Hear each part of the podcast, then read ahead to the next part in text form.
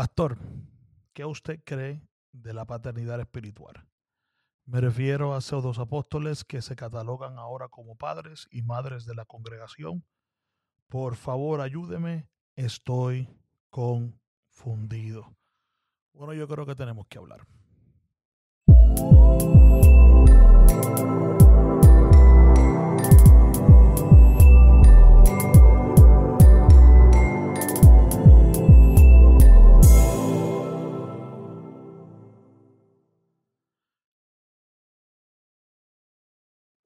Bueno, y regresamos entonces aquí una vez más para ver si podemos eh, contestar las preguntas que se hacen. Este es un Tenemos que hablar, en donde contestamos las preguntas que se nos hacen y comentarios que se nos hacen a nuestro canal o a nuestra persona. Gracias por estar con nosotros en este día.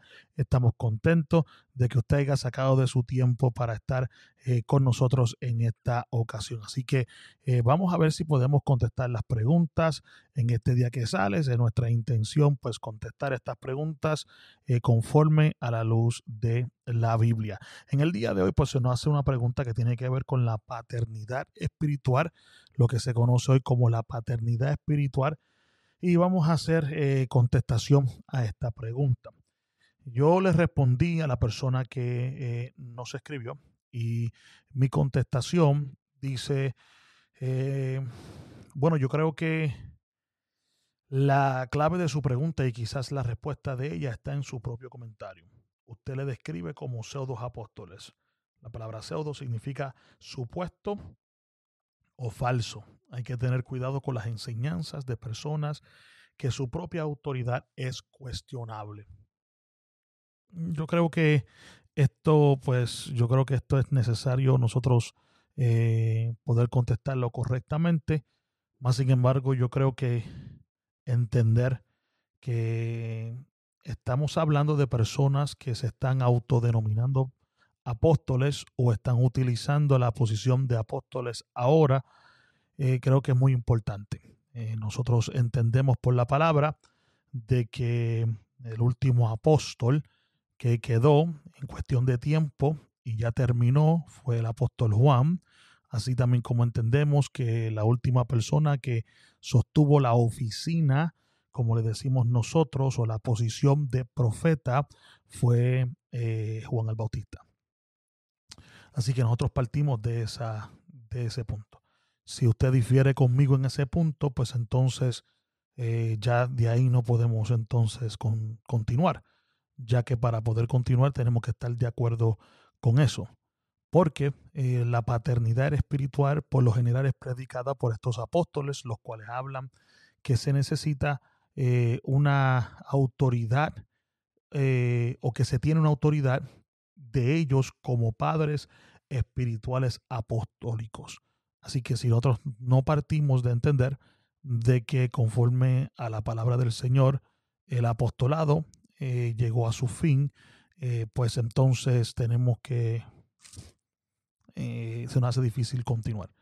Yo sé que la Biblia habla de ministerios, el cual se utilizan para la edificación de la iglesia, y estos ministerios, entre ellos está el apóstol, más sin embargo, tendríamos que discutir qué tiene que ver con la edificación de la iglesia.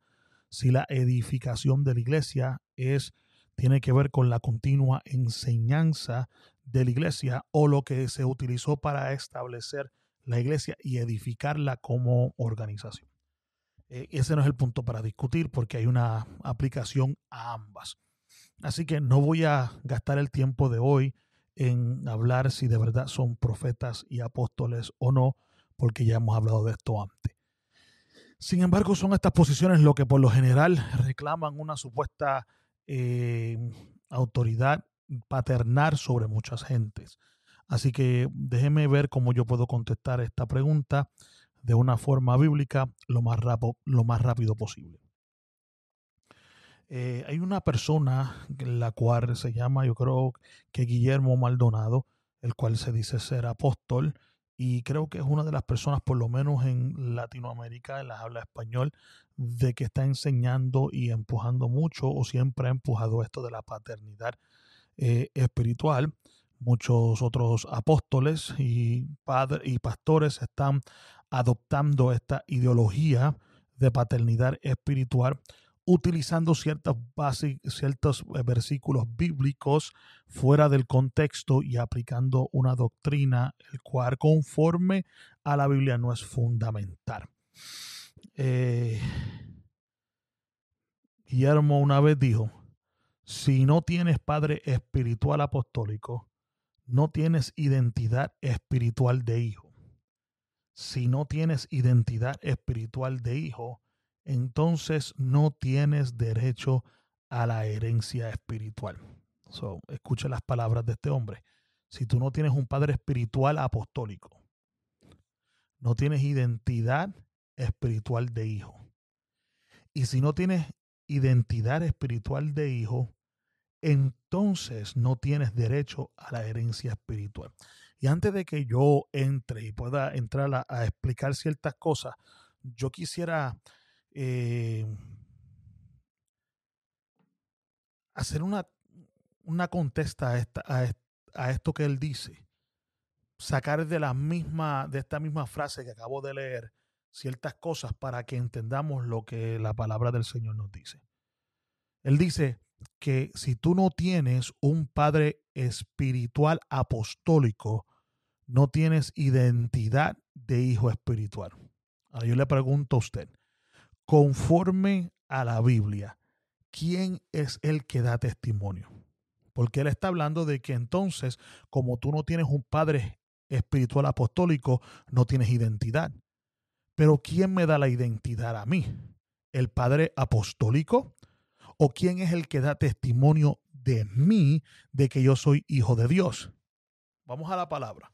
Vamos a la palabra. Si usted me acompaña a Primera de Juan, el capítulo 5, y si no tiene una Biblia no hay problema, yo lo leo a usted. Pero si nos vamos a la Biblia, primera de Juan, primera de Juan, capítulo 5.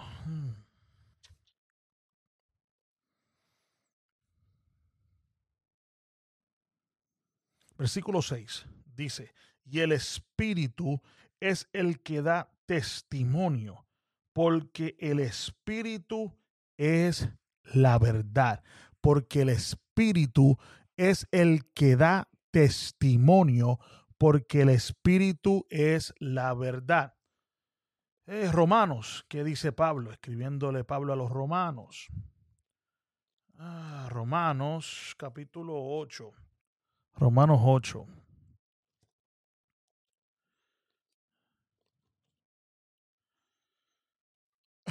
Romanos 8, los versículos 15, 8, 15, a ver si estoy aquí.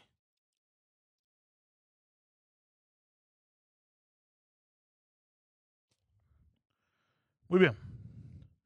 Romanos 8, versículos 15 al 17.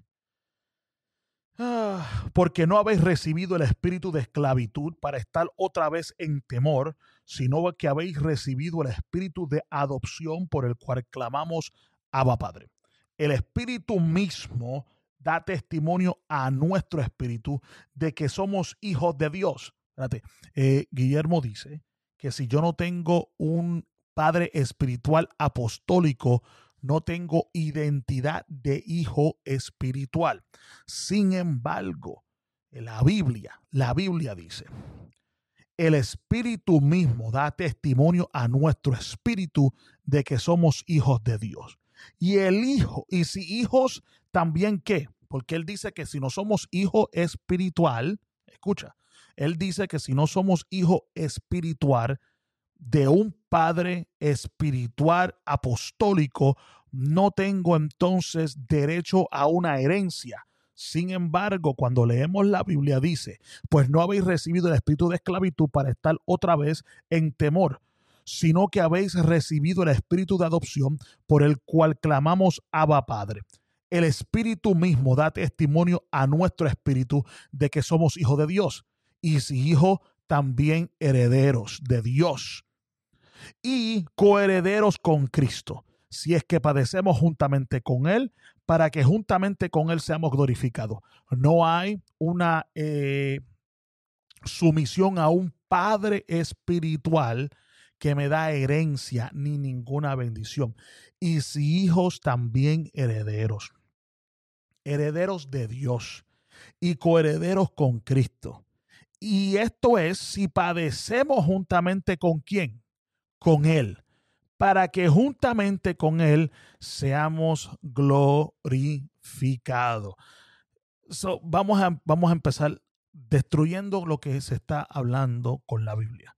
So ya podemos ver que quien da testimonio, quien da testimonio de que yo soy un hijo de Dios, es el Espíritu. El Espíritu da testimonio al Espíritu de que somos un hijo de Dios.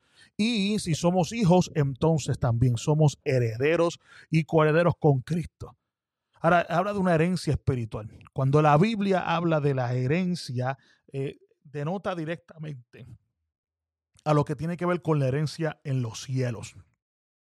Usted lee la Biblia y cuando usted ve la palabra herencia siendo mencionada, se está hablando de la herencia y casi siempre delinea a la herencia de los santos que tiene que ver el día cuando lleguemos entonces a los cielos.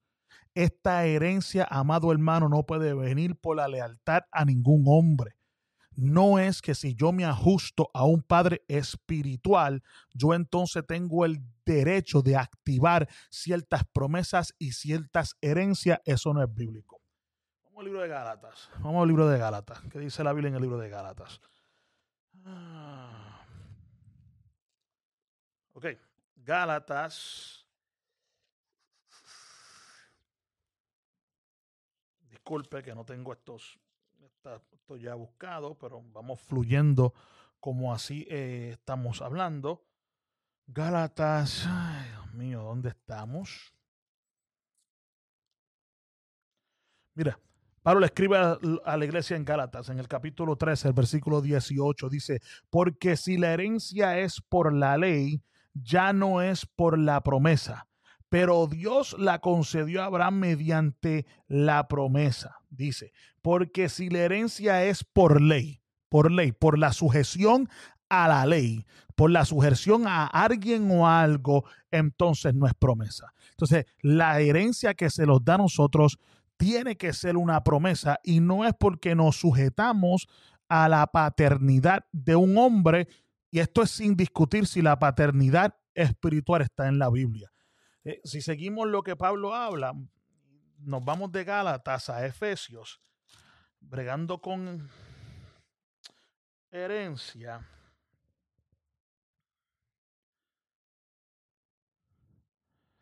Efesios capítulo 1, versículo 11. En él asimismo tuvimos, en él, asimismo tuvimos, ¿quién es él? Bueno, eh, versículo 10, nos vamos al contexto y dice de reunir todas las cosas en Cristo en la dispensación del cumplimiento de los tiempos, así las que están en los cielos como las que están en la tierra.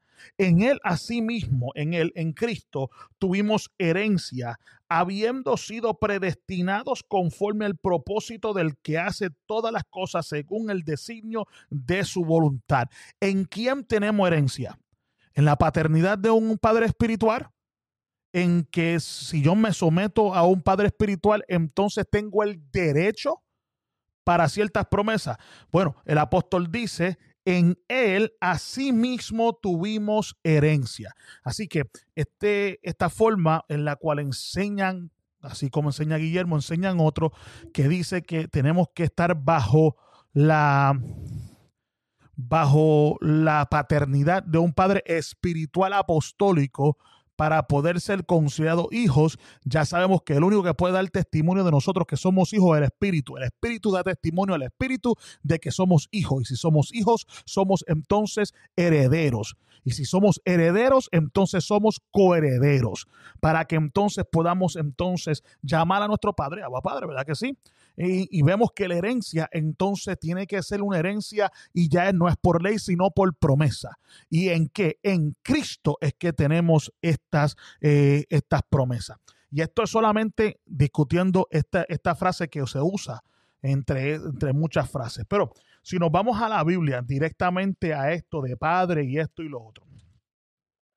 Y yo entiendo que el apóstol Pablo se refirió a veces a personas como a Tito, como a Timoteo, aún le habló a los corintios y le habló de ser él como padre para ellos, dijo que Tito era como un hijo para él y la relación y todo esto. Y yo sé que hay una referencia de lo que tiene que ver con como que yo soy padre de alguien. Yo como pastor en mi iglesia, eh, me, ven, me veo a veces enseñando a los hermanos en la iglesia como si fueran mis hijos. Sin embargo, para mí es la responsabilidad de enseñarle a ellos como un padre enseña a los hijos. Pero yo no demando de ellos que ellos me, me sigan a mí y me honren a mí como si yo soy su padre buscando la Biblia, donde la Biblia dice que el hijo honra a su padre, que está hablando de su padre físico, y muchas de ellos entonces dicen, yo soy tu padre espiritual, honrame a mí. Yo no necesito honra ninguna, ni tampoco necesito que nadie me llame padre. Aunque yo veo la responsabilidad de enseñanza como un padre enseña a su hijo, esa aplicación debe ser de mí a ellos. La Biblia dice que no es que los hijos mantienen a los padres, sino que la Biblia dice que los padres mantienen a los hijos. So, si vamos a hacer referencia de una paternidad espiritual, debería entonces ser la responsabilidad de enseñar a hombres a ser buenos padres de aquellos que le enseñan, no demandar de estas personas que sean buenos hijos hacia mí. Entonces, es interesante cómo en vez de decir yo necesito ser un buen padre para enseñar a mis hijos, lo que estoy demandando es una honra de mis hijos y lo que estoy buscando es una jerarquía dentro de la iglesia para manipular a mucha gente y pedir una lealtad, pedir una sumisión, pedir ciertas cosas para que supuestamente se activen o tenga la gente el derecho de poder entonces tener la herencia que ya nos ha sido prometida por supuestamente la sujeción a los eh, a estos padres espirituales. Y Pablo, como leímos, dice, ya no estamos en esclavitud, ya nosotros no tenemos espíritu de esclavitud, ya nosotros no estamos bajo la esclavitud de nadie, sino que aunque se nos habla de imitar la fe y someternos a nuestros pastores y todas estas cosas, vamos a ver con que la, la Biblia completa y que nos enseña cómo debe ser esta relación. Pero vamos a la Biblia. ¿Qué dice Jesús? Jesús, libro de Mateo.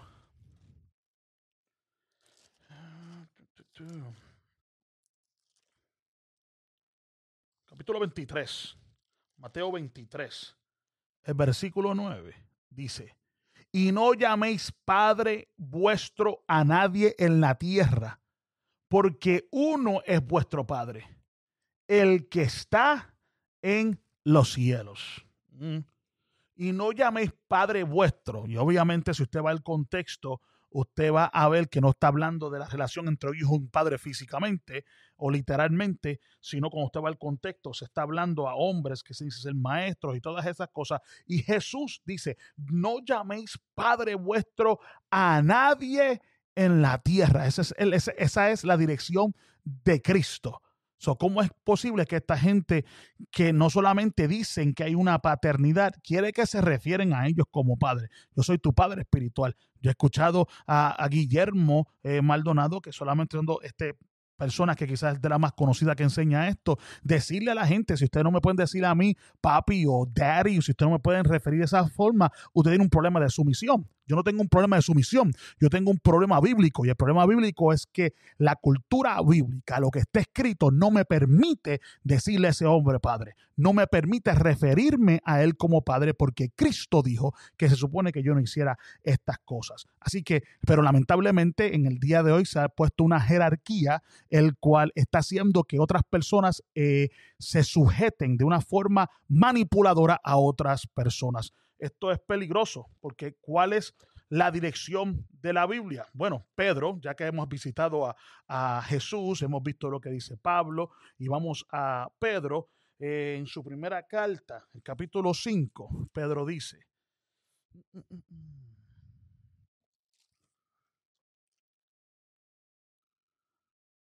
hablándole a los ancianos, a esos que cuidan, a esos que, que están cuidando, de la Grey, dice, ruego a los ancianos que están entre vosotros, yo anciano también con ellos y testigos de los padecimientos de Cristo, que soy también participante de la gloria que será revelada. Dice, apacentar la grey de Dios que está entre vosotros, cuidando de ellas. Escuche bien, no por fuerza, sino voluntariamente, no por ganancias deshonestas, sino con ánimo pronto. Mire lo que dice el, el versículo 3, no como teniendo señorío sobre los que están a vuestro cuidado, sino siendo ejemplos de la grey.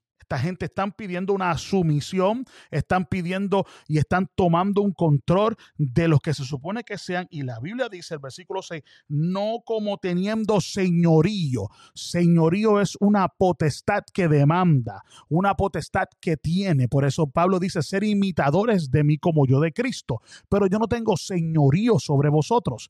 Y entonces esta gente se dice, yo soy tu padre espiritual y tu padre espiritual demanda honra, demanda que entonces se me traiga una sujeción a mí y conforme al apóstol Pedro en su primera carta, el capítulo 5, los versículos 2 y 3, dice claramente, no como teniendo señorío sobre lo que están a vuestro eh, cuidado. Esto es un abuso, un abuso de la responsabilidad que le dio Dios a los que le tocan apacentar la grey. Y te dicen que tú necesitas sujetarte a ellos y necesitas estar bajo el cuidado y la cobertura, que son palabras que ellos utilizan, la cobertura de la paternidad espiritual para que tú recibas entonces los derechos de la herencia y se te promete hasta unción y tantas cosas esto es peligroso, porque de ninguno de ellos proviene la unción. Porque, ¿qué dice la Biblia? Bueno, hemos visitado a Cristo, hemos visitado a Pablo, hemos visitado a Pedro. Mire, Juan, la primera, de, la primera carta de Juan, el capítulo 2, los versículos 26